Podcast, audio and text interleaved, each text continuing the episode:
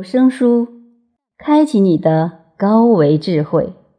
刘峰著，新能源校定。推荐序一：指月之手，指点文明的方向。这是一个科学昌明的世纪。这个科学指的不仅是当代的三维地球的物质科学，还应该包括我们不甚了解的。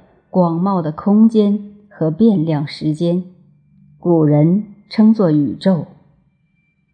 钱学森先生说过，科学应该有三种：自然科学、社会科学和人体科学。此人体非为肉体，而是灵体。如果说前两种科学是地球人类文明的产物，那么后一种科学。显然已经超越了部分地球人的认知能力。从地心说到日心说，欧洲人用了几个世纪来证明。期间，布鲁诺被烧死，伽利略因关于两种世界的对话而入狱，饱受折磨而死。人类为突破自己的有限认知而付出的代价极其惨烈。爱因斯坦的相对论从发表到被学界接受用了三十年，其原因不是大咖们提升了自己的认知，而是那些反对者都去世了。可见，人类要走出自己的认知局限，超越现有的低维状态，不再孜孜汲汲于无谓的物质积累，关键在人类自己。国际歌里唱得好，从来就没有什么救世主，也不靠神仙皇帝，要创造人类幸福，全靠我们自己。唯物主义的科学观将人固化为两类：科学盲、科学迷，二者都是认知障碍。科学思想重要。但不能用固化的物质概念格式化人的大脑。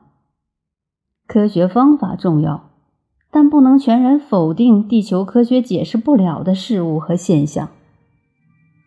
实践是检验真理的唯一标准，但三维实践检验三维真理，高维实践才能检验高维真理。不能用三维的实验科学检验高维真理。中国传统文化，特别是诸子百家的思想中，有很多高维实践的智慧，不仅限于思想理论，更多是先贤的实践经验。但苦于有限的概念转换手段，古人的很多语言中的比喻，今人已然不知所云了。老子的话，庄子的寓言，释迦牟尼的寄语，有几个人真懂？能够用一种普世的语境，用大家都听得懂、都能接受的语言，将科学原理及其适用性讲清楚，特别是能够让听不懂的人不排斥，这在多元文化融合的今天尤其重要。但这项工作不是一般的艰巨，不是简单的科普，因为它不是知识的灌输，而要启迪、激活。每个人本自具足的内在智慧。学术上区分一个学者水平的高低，分野之一就是看其是否能够将复杂的东西简单化，将晦涩高深的东西化为通俗易懂的大众语言，将神秘莫测的实验结果变为简单易行的生活。这是一个对大家的挑战。我曾经请刘峰老师为学生们讲过半天他所倡导的理论，整理后的文字有两万字。但最近再听他的课，发现他只用十分钟时间，三百字以内就把广义科学概念讲清楚了。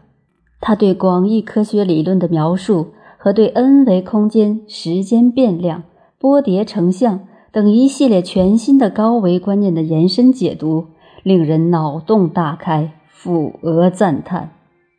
我曾有幸与刘峰老师对话过多次，就东西方文化的几个节点进行过研讨，受到的震撼颇大。没有今世而昨非的超越感，在这个物质至上、科学主义盛行的后工业时代，人类文明的方向在哪里？在继续横向扩展，生产已经过剩的低维物质产品，还是纵向提升生命境界，不断超越人类自身的有限维度？当然，应该是纵向提升境界，不断超越自己的有限认知。在这个超越的过程中，不停留，不与低维的人事物纠缠，因为我们的目标是 n 维宇宙空间，是 n 趋于无穷大的宇宙智慧。在刘峰老师新作父子之际，聊表一些心中的感想，全解为隐喻之砖，指月之手，目标不在此而在彼，在那恩趋于无穷大的。宇宙智慧。刘弘毅谨致，丙申除夕前日于北京博雅园。